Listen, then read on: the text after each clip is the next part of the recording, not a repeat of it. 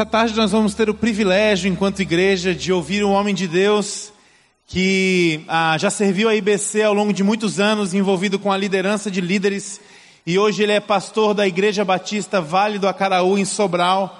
Então eu queria convidar o pastor Márcio Félix para estar conosco aqui, compartilhando uma palavra. Queria que a igreja pudesse recebê-lo e saudá-lo com uma salva de palmas.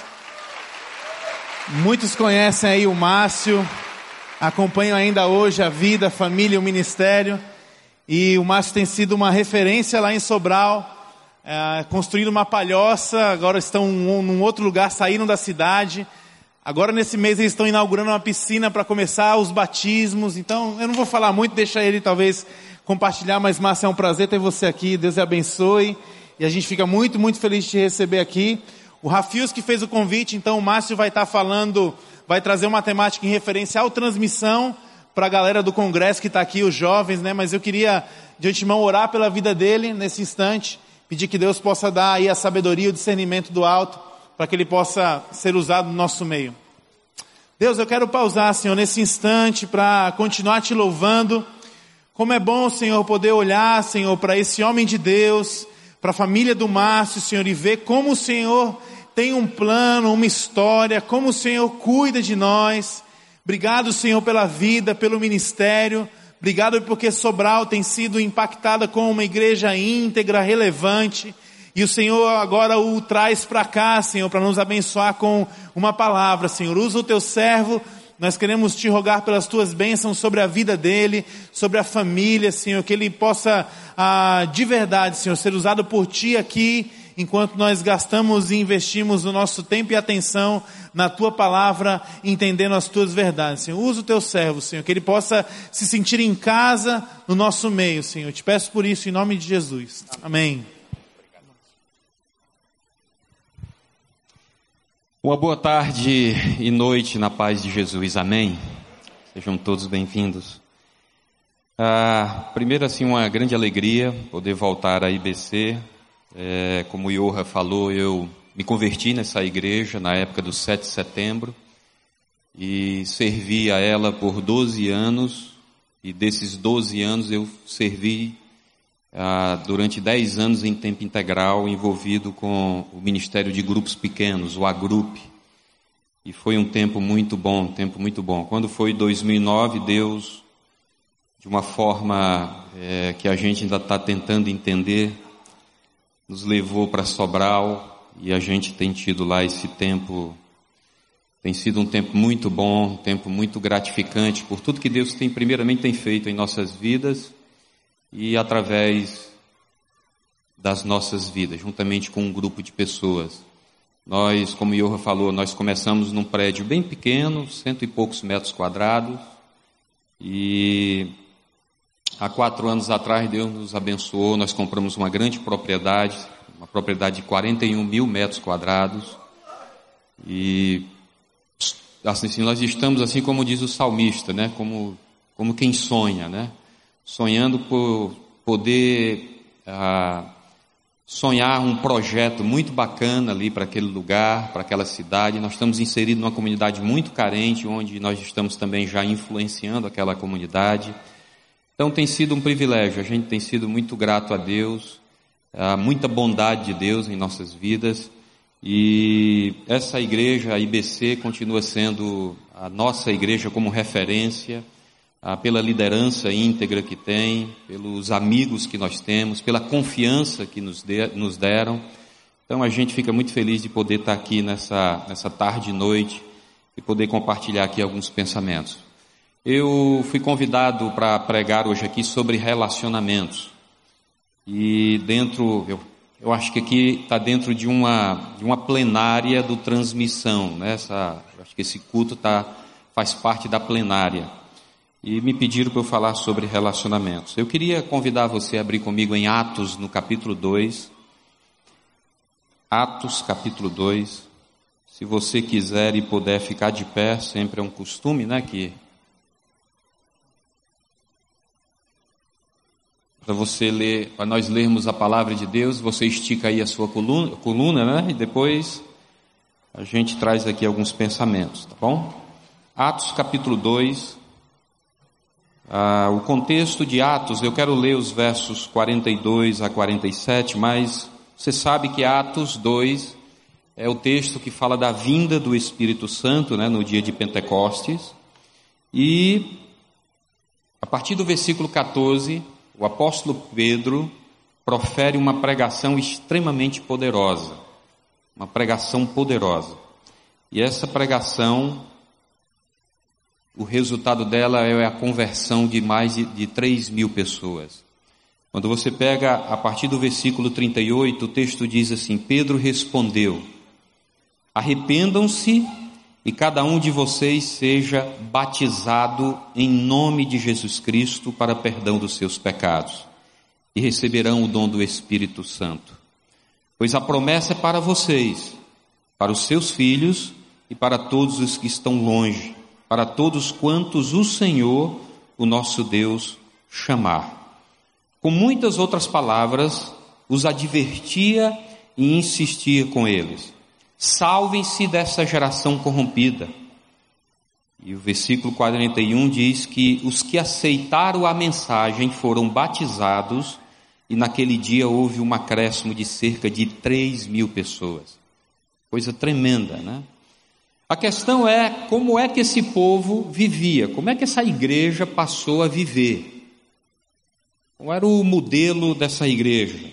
A partir do versículo 42. O texto diz que ele se dedicava ao ensino dos apóstolos e à comunhão, ao partir do pão e às orações. Todos estavam cheios de temor e muitas maravilhas e sinais eram feitos pelos apóstolos. Os que criam mantinham-se unidos e tinham tudo em comum. Vendendo suas propriedades e bens, distribuíam a cada um conforme a sua necessidade. Todos os dias, continuava a reunir-se no pátio do templo, partia o pão em suas casas e juntos participavam das refeições com alegria e sinceridade de coração, louvando a Deus e tendo a simpatia de todo o povo e o Senhor lhes acrescentava diariamente os que iam sendo salvos. Amém?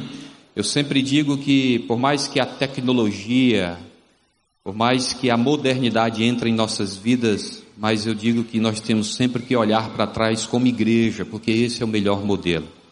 Pode se assentar. Quero só ter uma palavra de oração. Senhor, eu quero, de uma forma muito especial a Deus, pedir que o Senhor possa nos conduzir através da Sua palavra e ministrar aos nossos corações. Queremos que esse tempo que teremos aqui, Senhor, que tenha um único, um único propósito, que o Teu nome seja glorificado e que a Tua igreja seja edificada. Eu peço a Deus que essa temática dos relacionamentos, o que destrói e o que constrói relacionamentos, que o Senhor possa, de uma forma muito especial, falar à tua igreja. É o que nós pedimos e o fazemos assim, em nome de Jesus. Amém. Amém. Amados, interessante, interessante que alguns observadores da igreja de Jesus afirmam que ela está passando por uma grande crise. Aliás, a palavra de hoje é crise, né? Estamos vivendo a palavra em voga, né? Crise, crise, crise nas instituições, crise no meio político, crise na família, crise na igreja, crise moral de liderança. Essa é a palavra da vez, né? Crise, crise de emprego, crise falta d'água, crise, crise, crise. Mas os observadores da igreja de Jesus afirmam que ela está passando uma crise mas é uma crise da falta de comunhão. Uma crise de nos relacionamentos. Interessante que em plena época de globalização ou como você queira chamar, geração Y, de pós-modernidade, tempos de secularização, em época como esta, né, da comunicação online, onde você pode encontrar pessoas a qualquer parte do mundo, em tempo real e a custo baixo, e muitos dizem e acham que a igreja é fria, que a igreja é pouco amigável, indiferente aos problemas que assolam a humanidade. E que os membros e denominações eles brigam em, entre si. Então, para mim é uma lástima, é uma lástima que se possa fazer esse tipo de acusação a respeito da igreja de Jesus. Porque o Senhor Jesus, Jesus afirmou que o amor e a unidade entre os cristãos seriam as grandes provas diante do mundo de que são os verdadeiros seguidores dele. Em João, no capítulo 13, ele dá ali um novo mandamento. Ele diz: Eu um novo mandamento lhes dou. Amem-se uns aos outros. Como eu os amei, vocês devem amar-se uns aos outros. Com isso, todos saberão que vocês são os meus discípulos, se vocês se amarem uns aos outros. Amém? O apóstolo Paulo, anos depois, escrevendo aos Romanos, ele disse, em Romanos capítulo 12, verso 5: Assim também em Cristo nós, que somos muitos, formamos um corpo, e cada membro está ligado a todos os outros. O que o apóstolo Paulo está dizendo é que todos nós fomos criados para viver em comunhão, em comunidade, relacionamento. Nós fomos feitos para nos relacionar, criados para caminharmos juntos com outras pessoas pela vida, formados para viver numa família. Talvez você está aqui sentado, talvez você está muito bem confortado aí, mas você não perceba que você está ligado às pessoas que estão sentadas ao lado de você nesse ambiente. Todos nós estamos ligados. Se você faz parte da família de Deus, da igreja de Jesus, eles estão ligadas a você e você a elas. Essa é a questão. Agora, o interessante é que é fácil se desligar dos relacionamentos. Eu tenho percebido isso. Eu tenho percebido o quanto é fácil se desligar uns dos outros. É muito fácil desligar-se de seus filhos, hoje. É muito fácil se desligar dos pais, dos irmãos, dos amigos, dos familiares, da esposa, do marido. É fácil nos desligar da igreja, do grupo de relacionamento, do pequeno grupo. E é isso que eu quero nessa noite dar uma olhada no que provoca isso. O que é que provoca nós nos desligarmos dos relacionamentos. E aí eu tenho algumas perguntas para você. A primeira delas é por que, que os relacionamentos se deterioram? O que destrói os relacionamentos e como nós podemos construí-los? A Bíblia nos diz que nós estamos ligados, como eu falei.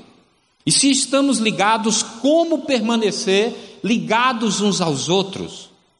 Amados, eu quero contar um pequeno segredo para você. Eu quero alertar você, preste atenção.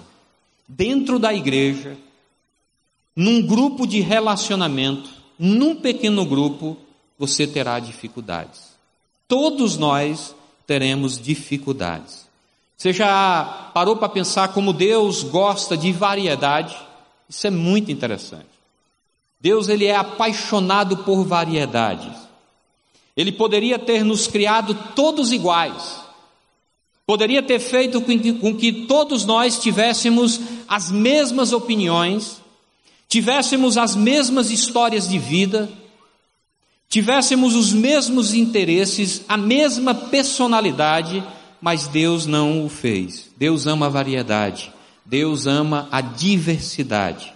Um dos propósitos dos grupos de relacionamentos, dos grupos pequenos, é nos capacitar para os relacionamentos diante dessa variedade, dessa diversidade e por meio dos mesmos nos transformar. Eu gosto muito de dizer lá na Ibava, a igreja que eu pastoreio, que grupos de relacionamentos, grupos pequenos são verdadeiros laboratórios onde nós aprendemos a conviver uns com os outros. E como ter bons relacionamentos? Bem, amados, isso não é uma ciência concreta. Não é uma ciência concreta. Mas eu acredito que todo problema de relacionamento vem de uma dessas três questões. Eu acredito que existem três fatores que são inimigos da vida em comunidade. O primeiro fator é o egoísmo. O egoísmo destrói os relacionamentos. Tiago, no capítulo 4, ele faz uma pergunta muito interessante. De onde vêm as guerras e contendas que há entre vocês? De onde é que vêm essas guerras e contendas que há entre vocês? Não vem das paixões que guerreiam dentro de vocês? Vocês cobiçam e não alcançam, matam e invejam, mas não conseguem obter o que desejam. Vocês vivem a lutar e a fazer guerras. Amados, o egoísmo destrói os relacionamentos. É o primeiro a causar conflitos, o número um em provocar discussões, o primeiro a causar guerras e divórcio. É o primeiro motivo das guerras: egoísmo. Egoísmo ele penetra fácil e sorrateiramente nos relacionamentos. Quem foi aqui que já ouviu falar sobre os estágios do casamento frio? Dennis e Barbara Rainey escreveram um livro chamado Os Sete Estágios de um Casamento Frio. E aqui, marido e esposa, qualquer coincidência é mera semelhança. Não vale cutucar, não, viu? Primeiro ano de casado. Querida, eu estou preocupado com esse seu resfriado. Por isso eu liguei para uma ambulância, vi rápido, para levá-la ao hospital para um check-up e uma semana de descanso. Eu sei que você não gosta da comida do hospital, por isso eu mesmo vou comprar refeições especiais para você, eu vou comprar aquele sushi especial que tanto você gosta. Isso acontece no primeiro ano de casamento. Segundo ano de casamento, querida, eu não estou gostando nada dessa sua tosse. Pedi para o médico dar uma ligada e vou chegar logo para poder colocar você na cama. Terceiro ano de casamento, eu acho que você está com febre. Por que, que você não vai até o pronto-socorro para alguém medicá-lo? Eu fico com as crianças. Muito prestativo, né? Quarto ano de casamento. Escute, mulher, seja razoável. Depois que você der comida e banho nas crianças, lavar a louça, eu acho que realmente você deve ir para a cama e parar de tossir. E aí vem o quinto ano de casamento. Que barbaridade, mulher! Você precisa tossir tão alto? Eu não consigo ouvir a TV. Você se importa de mudar de sala enquanto eu assisto o meu jogo do ferrinho? Você parece um cachorro latindo? Qualquer coincidência é mera semelhança. E o livro ainda conta a triste história de um rapaz que disse certa vez: Sabe, pastor, no meu primeiro ano de casamento, minha esposa costumava me trazer os chinelos e o cachorro vinha latindo. Agora o cachorro traz meus chinelos. E a mulher vem como, hein? Amados, a questão é a seguinte: é que com o tempo nós simplesmente paramos de nos esforçar. Então por que não mudamos? Por que ainda não conseguimos mudar? Por que não podemos ser um pouco menos egoístas? Eu acredito que há algumas razões. A primeira delas é que egoísmo é natural. O ser humano ele é egoísta por natureza.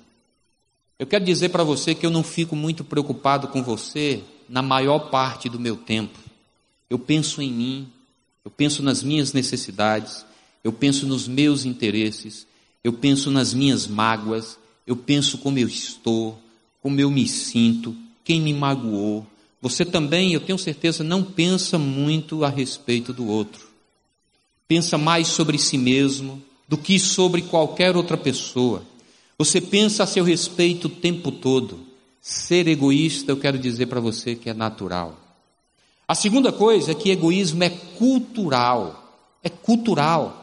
Nós não apenas somos egoístas por natureza, como também tudo em nossa cultura nos incentiva a sermos centrados em nós mesmos. Você já notou nas propagandas da televisão?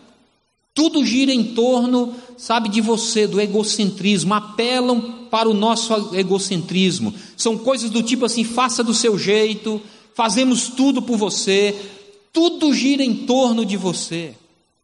E a pergunta é: qual é o remédio contra o egoísmo? Amados, da mesma forma que o egoísmo destrói relacionamentos, tem uma, tem uma virtude que edifica os relacionamentos. E a virtude é o altruísmo, a abnegação. Isso sim constrói relacionamentos. Amém? O que significa altruísmo? Quer dizer, sabe o que? Um pouco menos de meu e mais de seu. Significa pensar um pouco menos em mim e um pouco mais em você. Isso é ser altruísta. E não, eu não estou no centro do universo, eu estou pensando também nas outras pessoas. O apóstolo Paulo, em Filipenses capítulo 2, ele diz: Cada um cuide não somente dos seus interesses, mas também dos interesses dos outros. Isso é abnegação, isso é altruísmo, é pensar no bem dos outros, isso constrói relacionamentos. Amém? Então, de fato, se você começar a agir de modo menos egoísta, você vai começar a provocar uma mudança nas outras pessoas, porque você já não é o mesmo e elas terão que se relacionar com você de modo diferente. Assim, o altruísmo, a abnegação, não apenas transforma um relacionamento, mas também transforma a pessoa. E quais são os lugares favoritos de Deus onde ele, ele quer ensinar o altruísmo? Dois lugares. Primeiro deles, a família. A família. A família, maridão, preste atenção, não é apenas para a sua satisfação dos seus desejos, e sim para a sua santificação. É incrível quando você encontra aquele camarada que tudo fica girando em torno dele dentro de casa. A mulher, os filhos, ele é tão egoísta que tudo tem que girar em torno dele. A família não foi feita para isso. A família não foi feita para os nossos, para a satisfação dos nossos desejos, e sim para a nossa santificação. Amém? Mas também tem um outro lugar favorito de Deus, a igreja, em especial um grupo de relacionamento, um grupo pequeno. Por quê?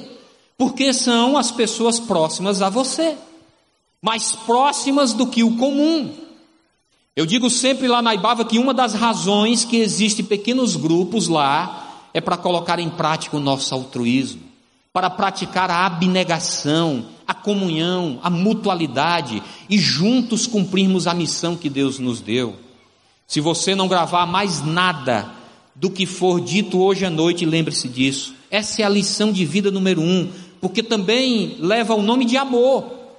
Leva o nome de amor. Por isso que a Bíblia diz que ame o seu próximo como a si mesmo. Isso significa ser altruísta. E há somente um modo, há somente uma forma, através do Espírito Santo de Deus em sua vida, efetuando o crescimento de dentro para fora, dando-lhe a motivação correta. Amém?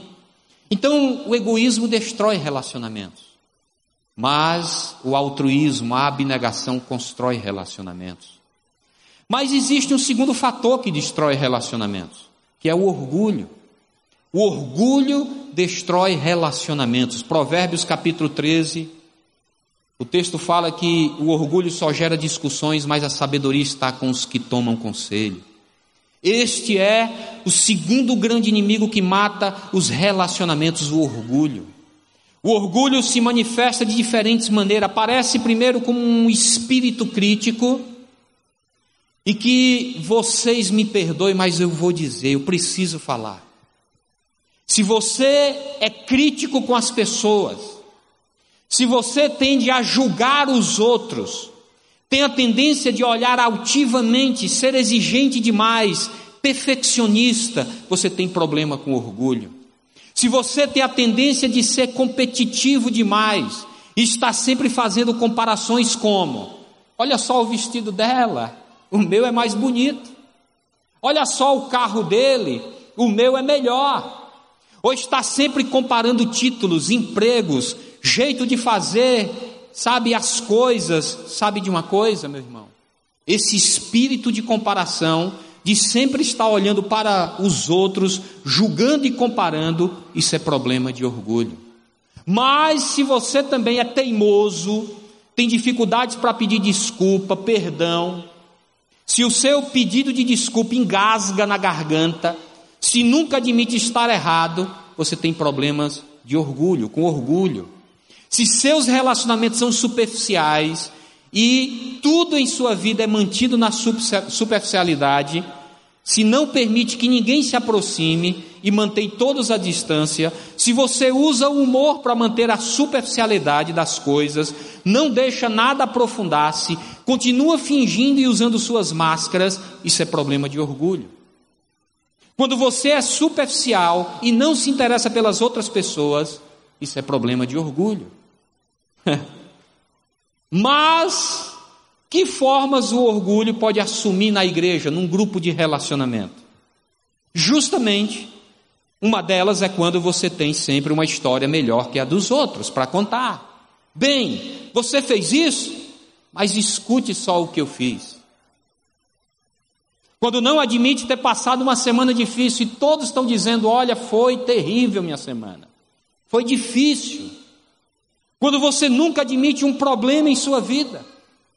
O problema do orgulho é que ele nega a si mesmo, todos podem vê-lo, menos nós mesmos. Quando estou cheio de orgulho, eu não consigo percebê-lo em mim mesmo. É como mau hálito. Você não percebe. Provérbios 16: O orgulho vem antes da destruição, o espírito altivo antes da queda. O orgulho destrói a pessoa, meu irmão. Uma atitude orgulhosa leva à ruína. Eu gosto demais dessa forma parafraseada desse versículo. Primeiro o orgulho, depois a queda, e quanto maior o ego, maior a queda. Então qual é o remédio? Já que o orgulho destrói relacionamentos, assim como o altruísmo é o remédio para o egoísmo, a humildade é o remédio para o orgulho. Amém? Amados, humildade constrói relacionamentos. 1 Pedro capítulo 3, o apóstolo diz: Quanto ao mais, tenham todos o mesmo modo de pensar, sejam compassivos, amem-se fraternalmente, sejam misericordiosos e humildes. Esse é o remédio contra o orgulho. A humildade. A humildade constrói relacionamentos. Nesse verso, nesses versos, aliás, nesse versículo, verso 8, Pedro nos mostra cinco fatores que constroem relacionamentos. Preste atenção, ele diz, ele fala do mesmo modo de pensar. Ele fala também de sermos compassivos, de termos compaixão uns pelos outros. Ele fala também que nós devemos amar fraternalmente o próximo, ter paixão, amizade. Ele fala que nós devemos ser misericordioso. E ele fala também que nós devemos ser humildes. Amados, esses cinco fatores na realidade estão firmados sobre o último deles, a capacidade de ser humilde. Este é realmente um grande modelo para essa igreja, para nossa igreja e os nossos grupos de relacionamento. Se você prestar atenção nesse versículo e der uma olhada nesses cinco fatores, é tudo que queremos ver acontecendo em nossas famílias, na nossa igreja, nos nossos grupos pequenos, nos nossos grupos de relacionamentos queremos viver em harmonia, queremos ser solidários, queremos amar uns aos outros, queremos ter compaixão, queremos ser humildes. Mas há um terceiro problema. Um terceiro problema a ser enfrentado além do egoísmo, que o remédio é o altruísmo, além do orgulho, que o remédio é a humildade, há um terceiro problema que destrói relacionamentos, que é o ressentimento. Ressentimento destrói relacionamentos. Em Jó, no capítulo 5, verso 2, o texto fala que o ressentimento mata o insensato e a inveja destrói o tolo. É um grande inimigo nos relacionamentos o ressentimento. Uma coisa é fato, meu irmão: você será magoado na vida. E o mais importante é o que você vai fazer com essa mágoa. Não é nem tanto a mágoa em si, mas é o que você vai fazer com ela. O que você faz é mais importante do que a própria mágoa. Você só tem duas opções. Você vai permitir que isso contribua para o seu crescimento, ou vai permitir que o torne amargo, ressentido e carregue o rancor pelo resto da vida. Você só tem duas opções. Ressentimentos são pequenas coisas que vão se acumulando e você começa a empilhá-las. Assim você vai ficando irritado com seu grupo de relacionamento, com um irmão lá do grupo de relacionamento, e essas irritações, quando acumulada, transformam-se em ressentimentos, você precisa encará-las para resolvê-las. Eu espero que todos aqui estejam, se encontrem, sabe, em grupos de relacionamentos. Eu, quando servi nessa igreja, servi liderando o ministério de grupos pequenos e hoje ainda temos grupos pequenos lá na Ibava. Aliás, a igreja começou com um grupo pequeno na minha casa, um grupo pequeno de sete casais, e ali fomos multiplicando. Hoje temos mais de 30 grupos pequenos. E na época, quando eu servi nessa igreja, liderando esse ministério, tive que estudar sobre os modelos. E você, você encontra de tudo. E uma das coisas que eu encontrei nessa caminhada de grupos pequenos são as irritações comuns da vida que podem ser vistas em grupos pequenos. É incrível como você encontra pessoas que se você não tiver cuidado, irrita a sua vida. Vou relatar alguns aqui. Preste atenção. Primeiro tem a pessoa que sempre chega atrasado no grupo pequeno e quer 10, minu e quer 10 minutos para recapitular o que aconteceu. É o atrasado. Se você não tiver cuidado, esse camarada te irrita. Depois também tem a pessoa que fala demais, gosta demais de ouvir a própria voz. É o falador. Aí também tem aquele que é o sujeito MIDI, isto é, muita informação com detalhes. É especialista em descrever detalhadamente a cirurgia de um parente. É o prolixo, é o detalhista. Também tem aquele que brinca demais, transformando toda palavra em piadinha. Ele acha que é bom comediante e o grupo, sua plateia, esse eu gosto de chamar que é o vulgo mala, é o comediante. Tem também aquela pessoa que toda vez esquece a Bíblia, o material de estudo, sabe, que deveria trazer para a reunião, é o esquecido.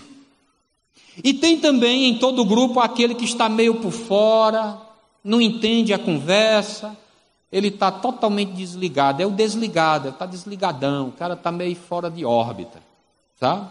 Se você não tiver cuidado, esse camarada te irrita. E tem aquele que dorme o tempo todo e você precisa avisá-lo ao final da reunião que a reunião terminou, esse é o dormioco. Fora aqueles que comem demais, o insensível, o radical e o negativo. Essas pessoas eu gosto de chamar que são os necessitados de graça extra e que você tem que exercitar o fruto do Espírito, da paciência, da longanimidade, né? Então, talvez nesse exato momento, eu sei que você talvez esteja pensando em alguém lá no seu grupo pequeno. Mas, na verdade, essas pessoas são verdadeiros instrumentos de Deus para a nossa santificação. Amém? Verdadeiros instrumentos de Deus para a nossa santificação. A pergunta é, meu amado, o que é que você faz com as pequenas irritações em sua vida? que é que você faz? Duas opções. Primeiro, peça a Deus que encha seu coração de amor, para que as irritações não o perturbem mais. Porque conviver é aprender a se relacionar. É por isso que acreditamos que todos precisam participar de um grupo de relacionamento, de um grupo pequeno. Ninguém pode ficar de fora. Segundo, você pode procurar a pessoa que o irrita e conversar pessoalmente com ela. Sabe, você vai com amor, você vai dizer para ela, meu amado, pode ser que seja eu, mas eu tenho notado que você é um mala. Não, não vai dizer isso, isso é brincadeira minha, viu? Você vai dizer assim: pode ser que seja eu, desculpe, ou talvez eu esteja sendo sensível demais, mas esse tipo de coisa tem acontecido, que tem acontecido, tem me irritado, tem irritado o GR. Será que podemos conversar a respeito para te ajudar? Isso é maturidade.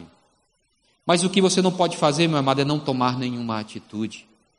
E muito menos o que não se faz é varrer a sujeira para debaixo do tapete, ir para casa reclamar com as outras pessoas, não é para falar com todas as pessoas do GR, menos com o interessado, né? Não, não faça isso, porque rapidamente haverá um grande ressentimento e ressentimento está sempre errado, amém? Ressentimento não cabe na nossa vida. Eu quero esclarecer algo. Olha, ter raiva nem sempre é errado.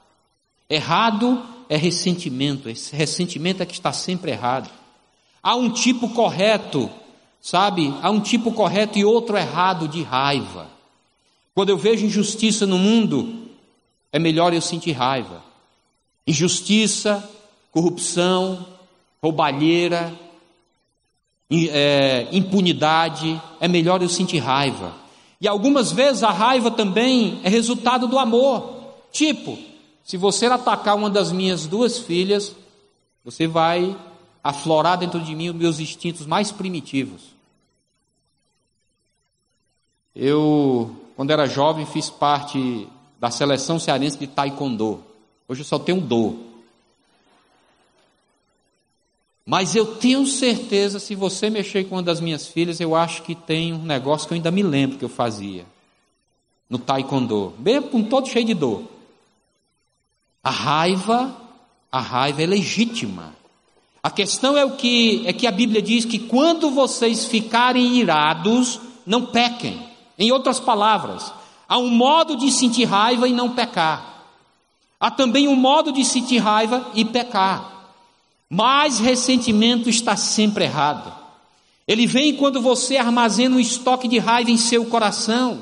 Ressentimento é justamente ira congelada, raiva congelada que está aí dentro do teu coração. E ressentimento não funciona, ele nunca fere a outra pessoa, só atinge a pessoa ressentida. Então preste atenção. O que nós queremos é que essa igreja, os nossos GR se tornem um lugar sem ressentimento, um lugar de fé, de esperança, de amor, de cura, de restauração, de bênção, de refrigério. Refrigério, um lugar de graça, amém? Então qual é a solução contra o ressentimento? Ora, assim como o altruísmo é o remédio para o egoísmo, a humildade é o remédio para o orgulho, só há um remédio para o ressentimento: é o perdão. O perdão constrói relacionamentos e destrói todo o ressentimento. Colossenses capítulo 3. O apóstolo Paulo diz: suportem uns aos outros e perdoem as queixas que tiverem uns contra os outros. Perdoem como o Senhor lhes perdoou. O remédio para o ressentimento é o perdão. O perdão constrói os relacionamentos da mesma forma que o ressentimento os destrói. Se você deseja um casamento duradouro, para sempre, que dure sua vida toda, você precisará de doses maciças de perdão. Amém? E por que, que eu devo perdoar as outras pessoas? Tem pelo menos três razões. O ressentimento não dá certo, somente torna sua vida miserável, é a primeira razão. Então perdoe para o seu próprio benefício, porque o ressentimento não compensa, somente o deixa chateado. A segunda razão é que você foi perdoado por Deus. A Bíblia diz que perdoem assim como o Senhor lhes perdoou. O terceiro motivo é que você vai precisar ser perdoado futuramente e, portanto, é melhor oferecer perdão aos outros agora. Amém? Você se lembra da oração do Pai Nosso? Perdoa as nossas dívidas, Senhor, assim como nós perdoamos aos nossos devedores. Você não consegue perdoar por si só. Você precisa do amor sobrenatural de Deus agindo dentro de você. E a pergunta é: quem você precisa perdoar? Será se você precisa perdoar alguém? Será se você precisa tirar alguém do gancho? Será se você não está enganchada com alguém? Agora deixa eu explicar o que não é perdão. Perdão não é inventar desculpas. Sabe, a pessoa que feriu você o fez de verdade, é real. Perdão também não é minimizar a dor, ela dói. Não adianta querer justificar o acontecido dizendo que não é grande coisa. Foi grande sim, dói. Perdão não é dizer que não foi errado, foi um erro sim.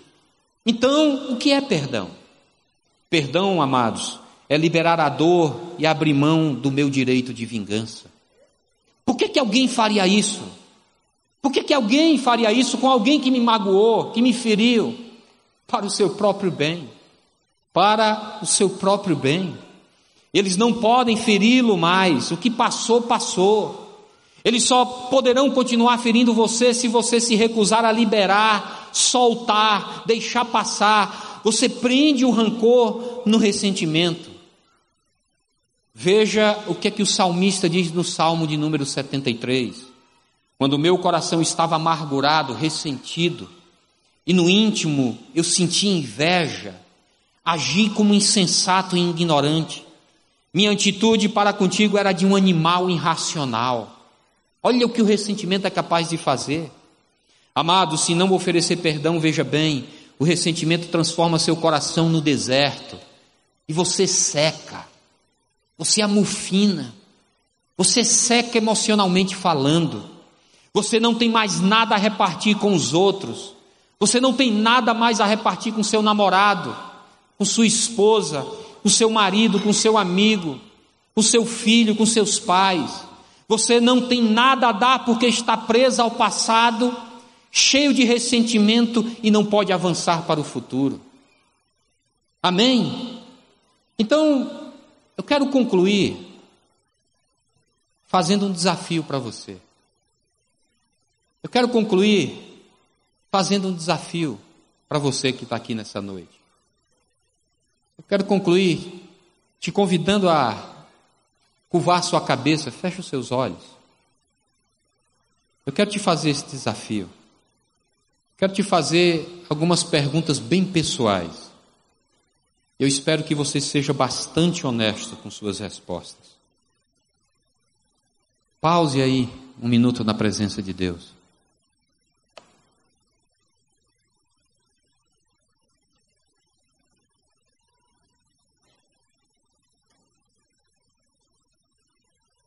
Eu quero te perguntar. Talvez você. Será se você precisa ser menos egoísta?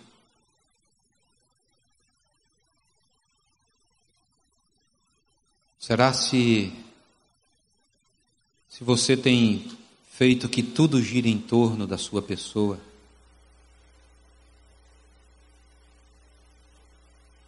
Será se você não tem julgado demais os outros, tem sido crítico?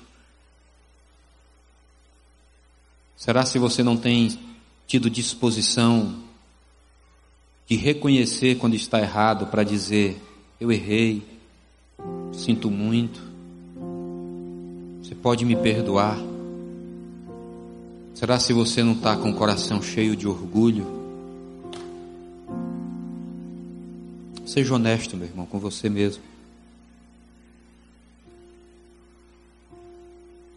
Será se você tem sentido medo de ser verdadeiro, honesto com as outras pessoas? Está se guardando, negando suas emoções, escondendo sua nudez emocional? Será? A quem você precisa perdoar? Pense, meu irmão.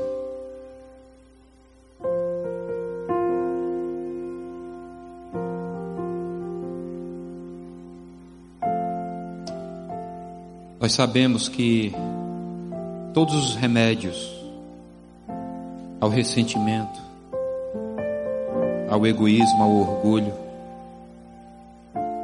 são encontrados no relacionamento pessoal e íntimo com o Senhor Jesus Cristo.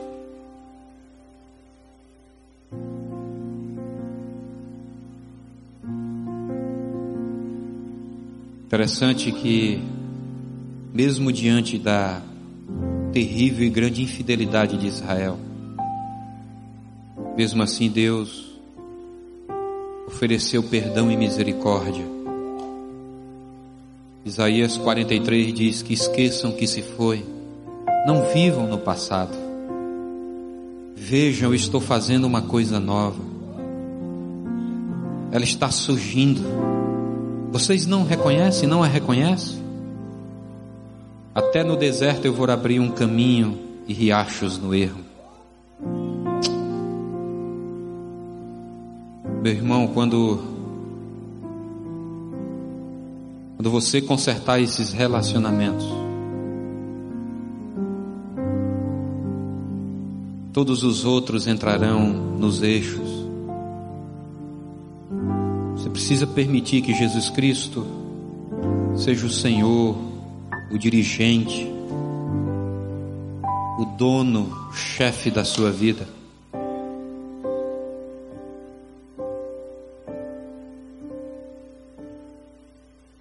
Meu desejo é que você, você possa deixar Jesus encher você com seu amor. E você vai começar a ter grandes relacionamentos com outras pessoas. Senhor, obrigado, Pai. Obrigado pela esperança que há no Senhor. Obrigado pela oportunidade de sempre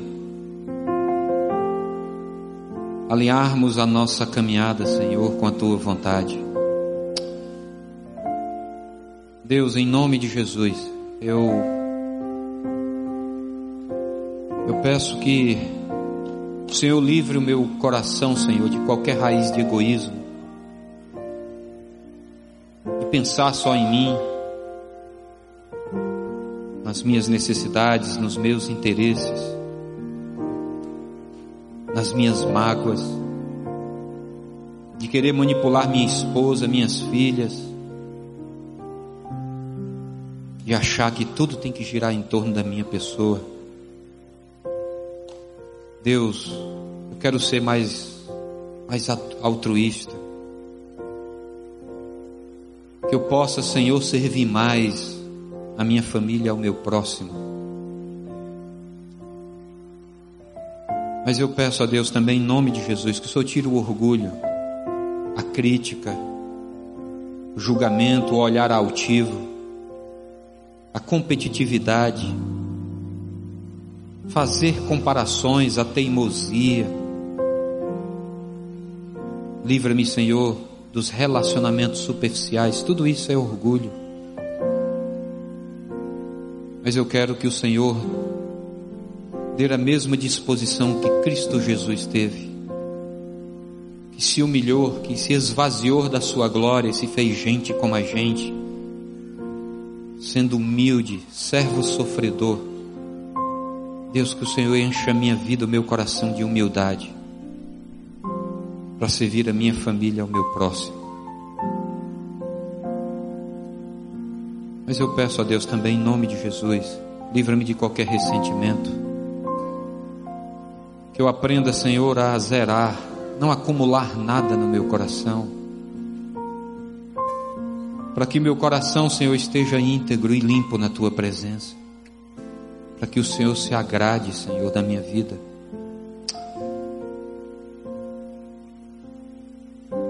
Mas que o Senhor encha a minha vida, Senhor, de perdão, e que eu possa oferecer, Senhor, ao meu próximo.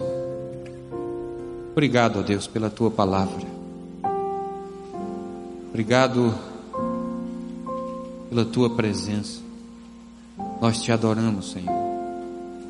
Nós queremos bendizer o teu nome. Queremos viver relacionamentos saudáveis.